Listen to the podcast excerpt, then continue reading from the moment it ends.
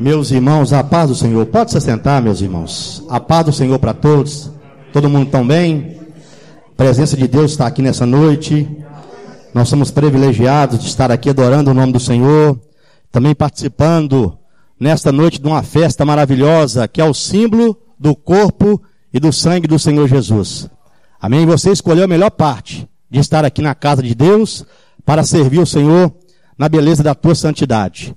Eu te convido nesta noite a abrir a sua Bíblia comigo no Evangelho, segundo escreveu Mateus, no capítulo número 13.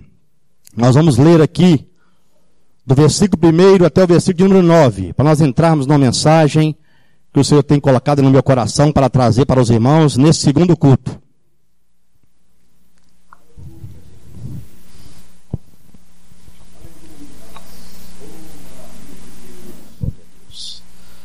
Evangelho, segundo escreveu Mateus, capítulo número 13, versículo 1 até o versículo de número 9. Você pode ler comigo aqui, ou na sua Bíblia, ou na minha direita, na parede. Amém?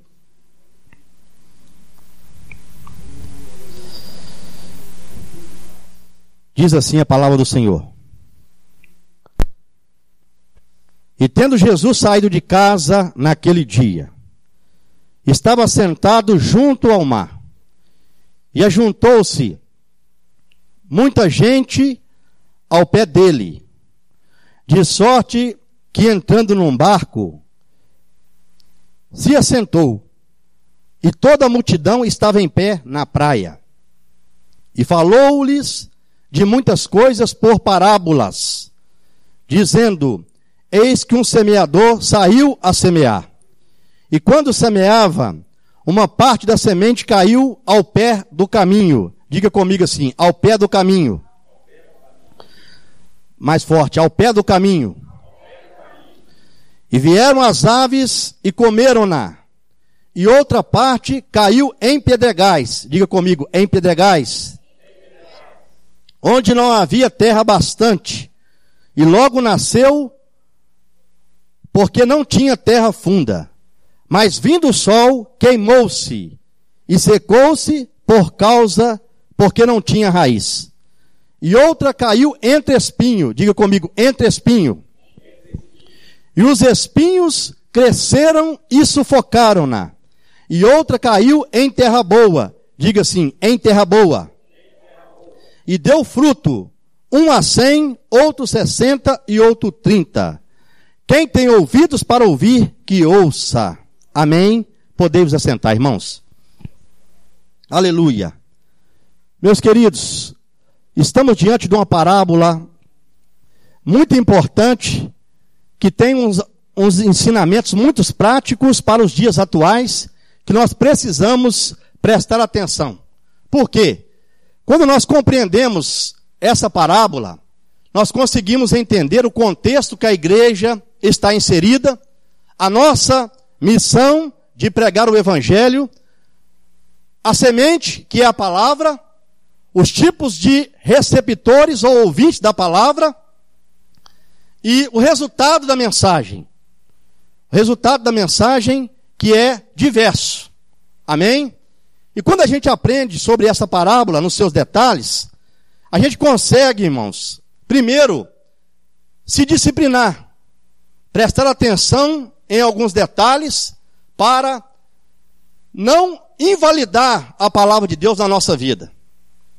Porque uma coisa que a gente precisa entender, o que, que significa parábola? Parábola, no original grego, significa colocar lado a lado. Lado a lado. Ou seja, ensinamentos do cotidiano do povo, a qual Jesus aplicava lições espirituais. Uma comparação. Parábola significa isso. Comparação. Amém? E Jesus, então, falando esta parábola, ele utiliza algo que as pessoas daquela região conheciam. Sobre o plantio, ele pega o exemplo da agricultura, do agricultor, da semente, e os tipos de solo que a semente caía, e aquilo que acontecia ali no cotidiano do, das, das pessoas que plantavam naquela região. E Jesus agora mostra isso com relação à palavra que ele estava pregando. Porque toda mensagem, toda parábola, ela tem um contexto que gerou esta palavra.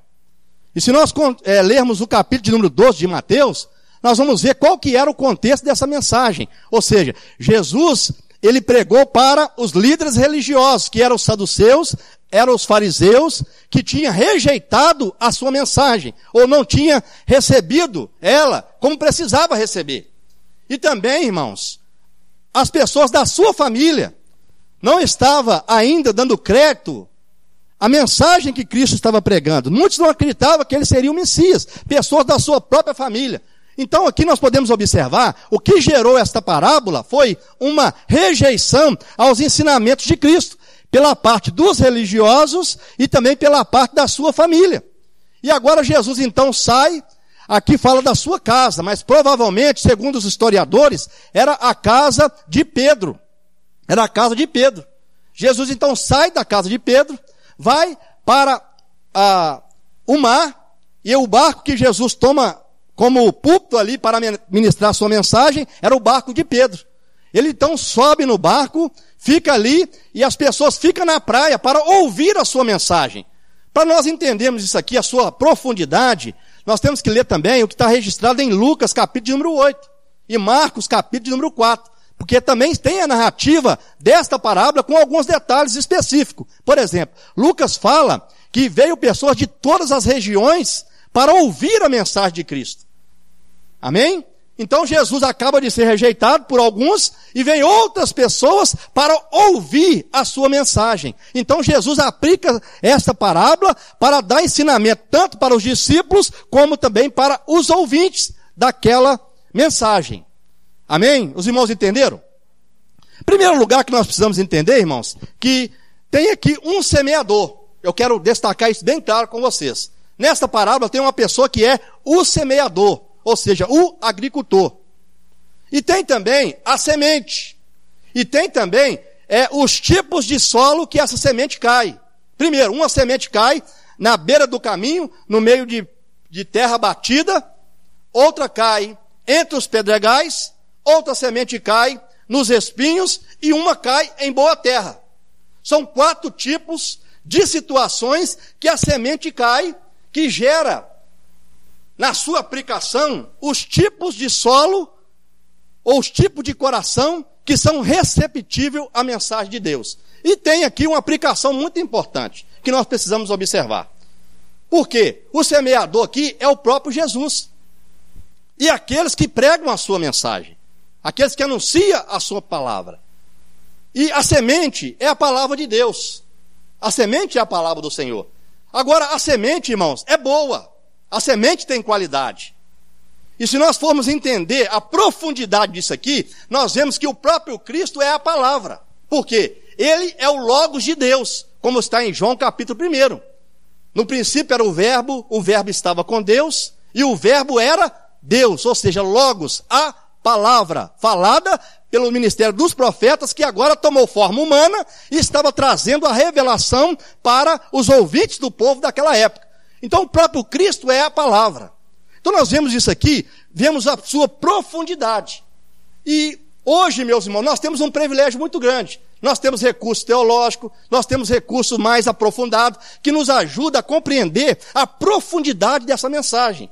Naquela época, não tinha tanto recurso assim. Mas as pessoas que conheciam a sua cultura, que sabia do plantio, que sabia das situações que o agricultor enfrentava no seu dia a dia, compreendeu isso. Conseguiu entender isso. E Jesus revela isso aqui com mais profundidade para os seus discípulos, para aqueles que estavam íntimos da sua mensagem. Sabe por quê? Porque, como eu falei no início, tinha pessoas de várias localidades para ouvir a sua mensagem, mas com intenções diversas com intenções diversas, que não era aquela que realmente interessava a Deus. Então o Senhor mostrou isso para quê? Para ele mostrar que a semente é boa, mas os receptores, muitas das vezes, não são bons. O agricultor, quando ele pega a semente para semear, a finalidade dele é que todas produzem, todas dê fruto. Mas infelizmente, devido à diversidade de situação que a semente cai, impede que ela dê fruto. Então o Senhor estava dizendo uma coisa, irmãos, a mensagem que eu estou ministrando é boa, mas devido à receptividade que os meus ouvintes têm dela, ela não gera fruto no coração deles. Então Jesus começa a explicar isso aqui. Primeiro lugar, que eu quero que você entenda, é aquela semente que cai no pé do caminho. É uma terra batida. É uma terra que não tem condição, irmãos, dela penetrar naquele solo. Porque é uma terra batida. E quando a semente cai na terra batida, vem as aves do céu que estavam procurando alimento, vê aquela semente pega ela, come. E Jesus comparou isso com aquelas pessoas que ouvem a sua mensagem e não compreendem. E não se esforçam para entender essa mensagem. Porque aqui tem a responsabilidade humana. Nós não podemos aqui crer no fatalismo. Ou seja, tem que ser desse jeito. Tem pessoas, irmãos, que fazem a palavra cumprir na sua vida pela sua displicência, pela sua falta de atenção. Então as coisas ruins que estão tá na palavra acontecem na sua vida. Não quer dizer que tem que ser assim. Porque Deus respeita o nosso livre-arbítrio. Então, quando o Senhor fala da semente que cai no pé do caminho, Ele está dizendo das pessoas que não entendem a mensagem e não esforçam para entender. Eu sei que muitas das vezes a palavra de Deus ela tem uma complexidade muito grande. Ela tem um contexto cultural, ela tem um contexto histórico e ela tem uma aplicação para os nossos dias. E muitas das vezes, se você não tiver um pouco de paciência, um pouco de é, perseverança para estudar essa mensagem com, com tranquilidade, com um dicionário bíblico e também com alguma Bíblia de estudo profunda, você não vai conseguir entender. E isso vai se tornando o quê? Algo relevante na sua vida. Porque você vai se tornando uma pessoa superficial. E a pessoa superficial, irmãos, é perigoso demais. Porque o diabo rouba aquilo que está sendo semeado no seu coração. Ou seja, uma mensagem boa, uma mensagem que pode fazer uma revolução na vida da pessoa, mas não faz porque a pessoa recebe ela de uma forma superficial. Não entende e não esforça para entender. E isso aqui é perigoso. Então, ali no meio daquelas, daquelas pessoas que foram até Cristo, tinha esse tipo de ouvinte. E também no meio dos discípulos. Então, Jesus ele está dizendo isso aqui para que eles também tomem cuidado. Porque é muito fácil para nós observar os defeitos das pessoas. Mas muitas das vezes nós não atentamos para as advertências da palavra na nossa vida. E aqui o Senhor está dizendo isso. Porque Jesus aqui, irmãos, trabalha de uma forma, primeiro, preventiva. O que, que ele quer dizer com isso? Que você muitas das vezes vai pregar a mensagem para alguém e ela não vai ter resultado devido a isso. Porque a pessoa vai receber ela de uma forma superficial. Então o Senhor já está dando uma mensagem preventiva para os seus semeadores. Olha, não fique preocupado. Você muitas das vezes vai estudar, vai orar, vai aprofundar numa mensagem e vai pregar ela com tanto zelo, querendo que essa mensagem muda, transforma a vida de alguém e a pessoa não vai dar crédito, não vai receber ela como precisa receber, e ela vai se tornar superficial na sua vida, e vai vir um maligno e vai roubar essa mensagem, a essência da mensagem, e ela não vai produzir fruto naquele coração. Isso significa a semente que cai ao pé do caminho. Agora o Senhor também disse, outra situação do contexto cultural da época, a semente no meio dos pedregais, porque a região ali tinha muitos locais rochosos, a qual tinha pedras. E essas pedras a semente caía no meio dela, muitas das vezes entrava um pouquinho na terra, mas não conseguia ter a profundidade. E quando vinha a chuva, a semente nascia. Mas aí vinha o calor, batia naquela semente, e devido a ela não ter raiz, ela se tornava morta. Matava a semente, devido à situação. E o que é isso, irmãos? É aquelas pessoas que recebem a mensagem, simboliza o pastor Elianai Crabal, ele tem um livro chamado As Parábolas, e ele aprofunda muito nos detalhes desse contexto. E nos ensina muito. Eu aprendi muita coisa estudando o livro do pastor Leonai Cabral para trazer para os irmãos aqui essa mensagem. Então ele mostra, meus irmãos, que a semente que cai ali no meio daqueles pedregais, ela, o sol bate nela e queima ela, e simboliza a pessoa que recebe a mensagem, mas ele é inconstante. A pessoa é inconstante. Ou seja, aquele crente empolgado. A mensagem toca no coração dele, os hinos tocam no coração dele, ele chora, fala em língua estranha, ele é batizado com o Espírito Santo. Aquela mensagem, ela tem um impacto na vida dele, mas de momento. Quando ele sai lá fora e vem os amigos dele com algumas ideias contrárias à palavra, ele acaba cedendo. Ele acaba cedendo porque é uma pessoa inconstante. A semente entre os pedregais, ela fala de inconstância. Infelizmente hoje, irmãos, tem esse tipo de pessoas. Quando eu falo isso aqui, é uma mensagem geral. Deus abençoe que você não esteja dentro, enquadrado aqui. Mas se tiver, é para que você comece a mudar, a refletir a sua postura, porque Deus tem algo profundo na sua vida. Deus tem algo mais elevado na sua vida, e você precisa entender o poder revolucionário da palavra de Deus na nossa vida. Porque, irmãos, uma pessoa superficial é perigoso demais. E o contexto que nós estamos vivendo hoje, existe muito cristão assim. Eu falo isso no geral. Pessoas empolgadas, que gosta de louvor, que gosta da palavra, chora, mas quando ele sai lá fora, ele é aquela pessoa que faz tudo que desagrada a Deus, bebe, prostitui, e, e assim vai, e chora, quer mudar, vem na igreja, mas não consegue mudar, porque ele não dá espaço para a palavra tomar frente na sua vida, porque ela é inconstante demais. E sabe o que acontece? Essa pessoa vai acostumando desse jeito. Ele pensa, ah, tá bom, eu vou na igreja, sinto a presença de Deus no culto, tá bom demais. Eu vou lá, o pastor prega, eu, as irmãs cantam, e eu começo a chorar, e está bom, ele fica só satisfeito em sentir a presença de Deus. Momentaneamente. Então, irmãos, isso é perigoso. Essa inconstância, ela traz é, algo que vai nos prejudicar. São pessoas que não conseguem ter é, firmeza na presença de Deus. As provações tira ele da presença de Deus. Os deleites da vida tira ele da presença de Deus. Porque ele está dentro enquadrado na sua inconstância. É uma pessoa que não tem firmeza doutrinária. Fala para ele de Jesus, tá bom, chega perto dele, fala outra coisa, ele vai também. Não esforça para mudar isso.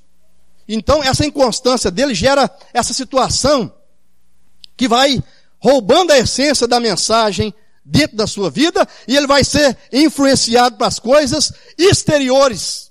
Ou seja, aquilo que está dizendo lá fora aquilo que realmente tem que impactar a sua vida, não, impact, não impactua, mas aquilo que está lá fora, contrário à vontade de Deus, tem valor na sua vida, pela sua falta de constância.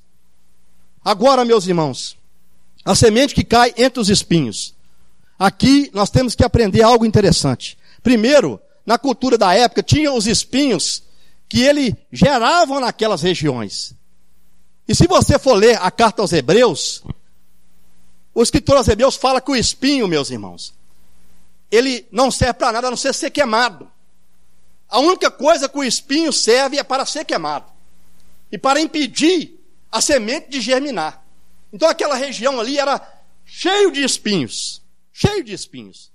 Então, os espinhos naquela região matavam a semente, não deixava a semente produzir. O semeador semeava ela com tanta profundidade, com tanto carinho, com tanto amor, mas devido aos espinhos, a semente não entrava na terra, ela não conseguia produzir raiz, os espinhos cresciam e matavam aquela semente. E o que, que significa isso na aplicação das pessoas que são ouvintes da mensagem de Deus? São aquelas pessoas, meus irmãos, que, como diz o, o escritor Mateus, ele fala que é, os cuidados do mundo e a sedução das riquezas sufocam a semente. Agora, se você for ler lá em, lá em Lucas, no capítulo 8, ele fala também dos deleites da vida. Lucas acrescenta os deleites da vida. E o que, que é a sedução do mundo? São, irmãos, presta atenção, são as, pre, as preocupações secundárias que muitas das vezes rouba a nossa comunhão com Deus. As preocupações secundárias, irmãos, ela não deixa o crente muitas das vezes ter o seu devocional com Deus como ele precisava ter. Eu não estou querendo pregar uma mensagem, como se diz o outro, sem responsabilidade. Que você fica enclausurado na igreja 24 horas, só orando, só lendo Bíblia, esquecendo de trabalhar. Não estou dizendo isso. Mas eu estou dizendo uma coisa que eu quero dizer para você. Da mesma forma que você tem a preocupação de trabalhar, ganhar o seu dinheiro, organizar as suas coisas, você também precisa colocar isso, a sua vida espiritual, como prioridade na presença de Deus. A sua comunhão com Deus, você não pode abrir mão dela. Infelizmente hoje, o que acontece com muitas pessoas, com a semente sendo sufocada, é que as pessoas priorizam o secundário, aquilo que é efêmero, e o que é efêmero é aquilo que é passageiro, em vista daquilo que é eterno. Isso vai te roubando a sua alegria de servir a Deus. Agora, irmãos, a sedução das riquezas. Se você for ler a carta de Paulo, 1 Timóteo capítulo número 6, ele fala que o amor ao dinheiro, 1 Timóteo capítulo 6, versículo 10, o amor ao dinheiro é raiz de espécie de todo mal. E nessa cobiça, alguém se transpassa a si mesmo, trazendo sobre si muitas dores. Então, o que o escritor, é, o que Paulo está dizendo para Timóteo, é que muitas pessoas, na ânsia de ficar rico, na mensagem capitalista de querer ter, a pessoa não preocupa com a sua vida espiritual, só está preocupado com dinheiro. Esquece daquela mensagem de Lucas capítulo número 12, a qual alguém chegou perto de Jesus, mandou que Jesus é, chamasse o seu irmão e repartisse com ele a sua herança. E Jesus ali trouxe um ensinamento muito profundo sobre a avareza. Quem me colocou como juiz ou como repartidor entre vocês? E ele contou aquela, aquela historinha, uma parábola bem objetiva, com relação àquele homem que tinha celeiros, a sua herdade tinha produzido com abundância, e os celeiros dele não cabiam. O que, que ele fez? Derrubou aquele celeiro, construiu outros maiores e pegou todos os seus bens, colocou dentro do celeiro e falou assim: Alma, você tem em, para, para é, muitos bens para muitos anos. Come, bebe e folga. Mas à noite o Senhor apareceu para ele e disse: Louco, essa noite eu vou pedir a sua alma. E o que você tem preparado para quem será? É, o Senhor fala isso. Depois ele diz: Assim é aquele que ajunta riqueza, mas não é rico para com Deus. Então o Senhor, irmão, não está condenando a riqueza. Ele está condenando o amor à riqueza. O dinheiro é para ser o nosso servo, não para ser o seu senhor. O problema é que as pessoas no nosso dia têm feito do dinheiro o seu senhor e não o seu servo. O amor ao dinheiro, irmãos, é perigoso.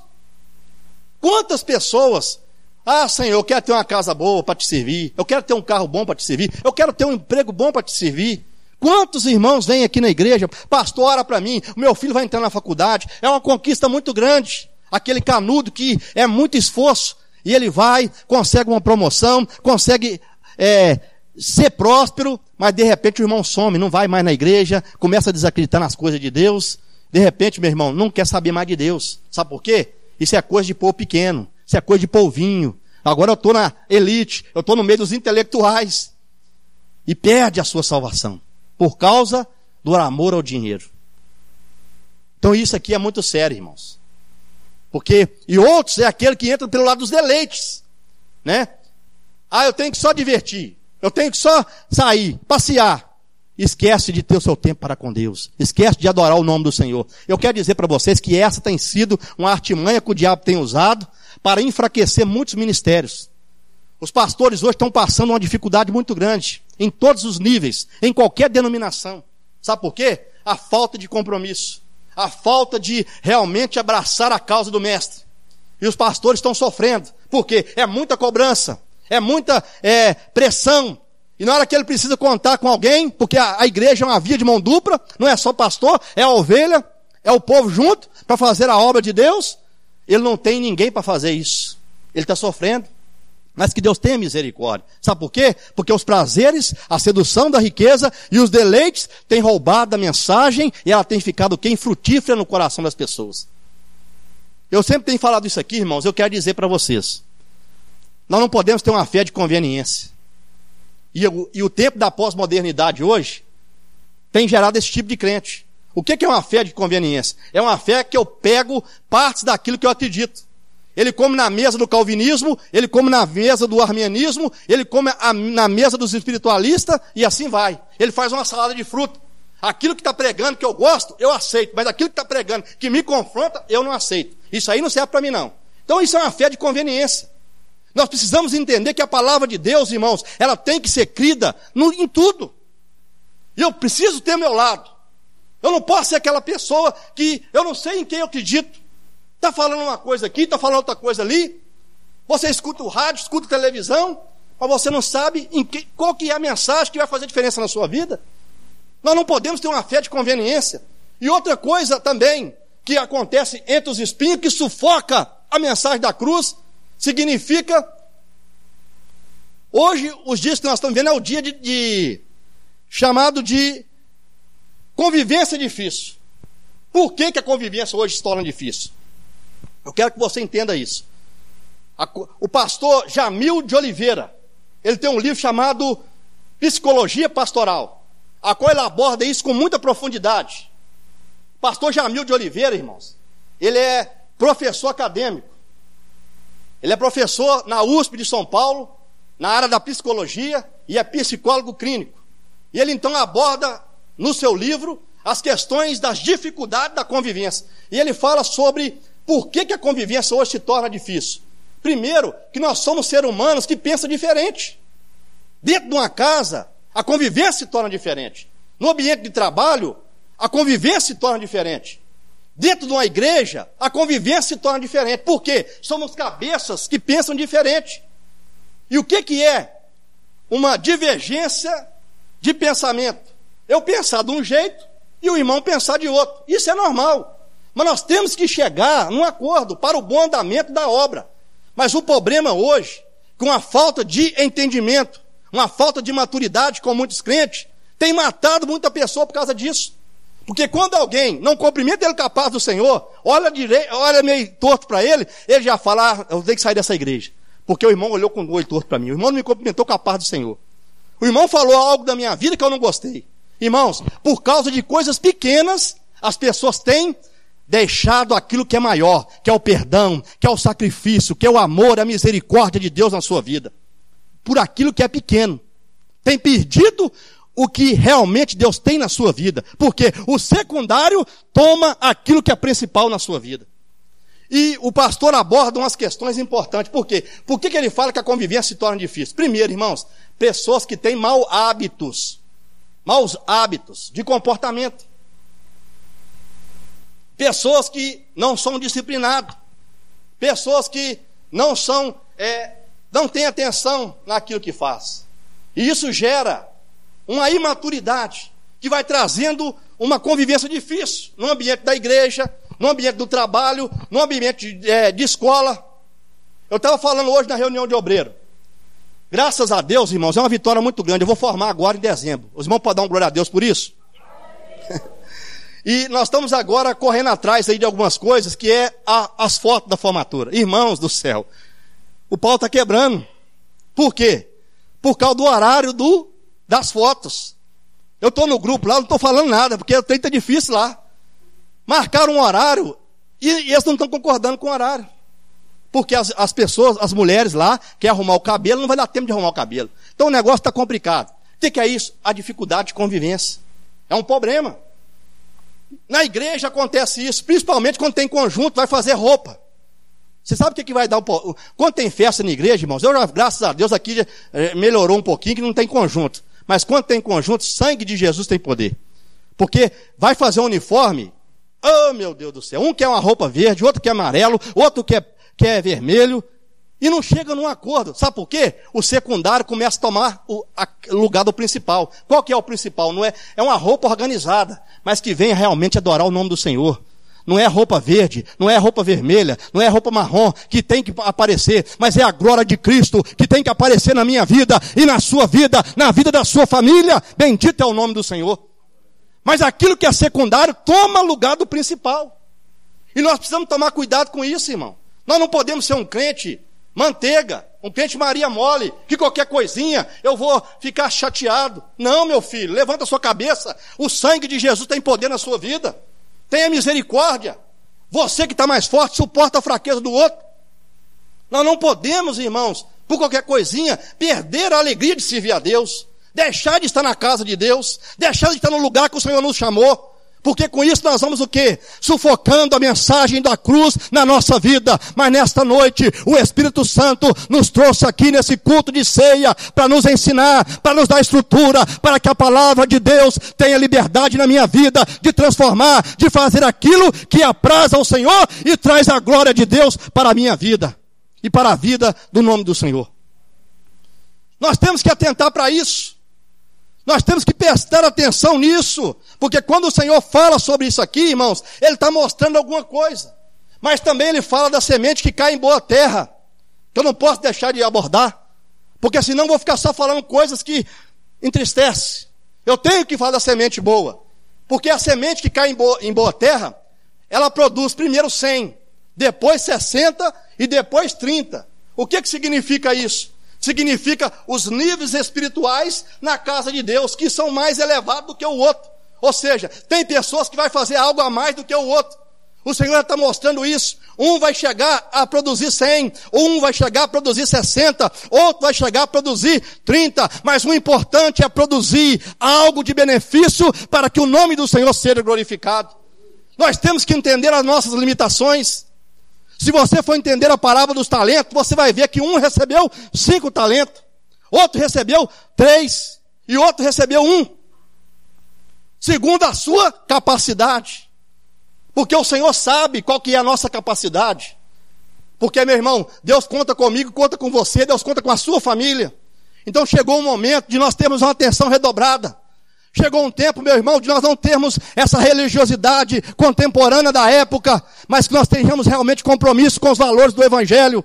Que nós damos valor à palavra de Deus, aos homens que pregam a verdade, às mulheres que pregam a verdade. Porque a palavra do Senhor, ela tem poder na nossa vida. É por isso que hoje, meus queridos, as pessoas pregam, pregam, pregam e não acontece nada. Por quê? São vários tipos de solo, são muitas distrações, são as seduções da riqueza, são os problemas, são a falta de estrutura que vai roubando a essência da palavra. Mas que nesta noite, nesse culto de ceia, eu e você façamos uma revisão e pedimos ao Senhor que o nosso coração seja uma terra boa, seja uma terra frutífera, para que a palavra tenha, meu irmão, prioridade para que a palavra de Deus produza o resultado que ela realmente tem que produzir. Porque eu quero aqui terminar essa mensagem dizendo o que está escrito em Isaías capítulo de número 56. Isaías 56, irmãos, fala sobre a palavra de Deus. Que ela não voltará vazia, mas antes produzirá o efeito para qual ela é enviada. E a palavra de Deus, ela jamais vai ser enviada para trazer algo de prejudicial para a nossa vida. Sempre que o Senhor ministrou a sua mensagem, ela tinha uma finalidade de abençoar. E agora eu encerro com dizendo para vocês, porque ali tinha vários ouvintes, pessoas de várias regiões.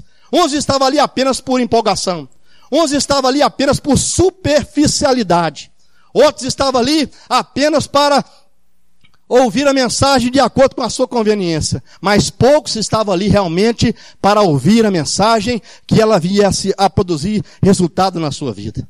E o, e o Senhor que conhece os corações humanos já estava dizendo para isso para os seus discípulos. Mais uma vez eu repito, primeiro a questão preventiva, para que eles não pudessem frustrar. E a segunda, para que eles pudessem também ter maturidade, para rever a posição e a postura na presença de Deus, para que a mensagem realmente trouxesse algo elevado na vida deles. Amém? Porque o resultado aqui, muitas das vezes, o culpado pela não frutificar é o próprio homem, é a própria pessoa. É a própria pessoa. Amém? Eu quero que você fique de pé. Eu quero orar pela sua vida agora. Eu não posso alongar mais. Eu já preguei aquilo que o Senhor quer que eu fale nesta noite. Eu quero orar pela sua vida. Coloque a mão no seu coração. Ore comigo, depois nós já vamos participar do símbolo da ceia e do corpo do Senhor. Espírito Santo de Deus, eu ministrei a tua palavra aqui nesta noite, ó Pai. Que o Senhor venha, meu Deus, abençoar os teus filhos. Que nós venhamos ser uma terra frutífera na tua presença. Deus, toma o nosso coração aqui nesta noite, ó Pai. Churimi canta, alabaxéia de andalabai. Ajuda-nos, ó Deus, a fazer a diferença nos dias que nós estamos vivendo. Aonde nós estivermos inseridos, Senhor, nos ajuda a produzir frutos para a tua honra e para a tua glória. Ó Deus Todo-Poderoso, que a tua palavra venha nos revolucionar, que a tua palavra venha nos alimentar, que a tua palavra venha nos avivar, que a tua palavra venha nos conscientizar a permanecermos, ó Deus, com nossos valores eternos, com nossos valores do do teu reino no nosso coração, que possamos ser homens e mulheres compromissados com a tua causa. Ó oh, Senhor, quantas pessoas, meu Deus, chateada por coisa pequena, não conseguem, meu Deus, congregar, não conseguem, meu Pai, se firmar numa presença, não conseguem estar na casa do Senhor, ó Deus. Pensa, meu Deus, que a sua religiosidade pessoal vai te agradar. Meu Deus, tem misericórdia. Estão correndo um grande risco, meu Deus, mas que o teu Espírito Santo nesta noite, ó Pai, possa tocar nessas pessoas para que eles possam enquadrar na tua palavra e ser abençoados pela tua palavra, porque a tua palavra é viva. O Senhor é a palavra e veio para nos abençoar, nos transformar, ó Deus, em nome de Jesus, ó Pai. Eu te agradeço, Senhor, e te peço a tua bênção para a tua igreja, no nome de Jesus. Amém. Aquele que recebe, aplauda ao Senhor.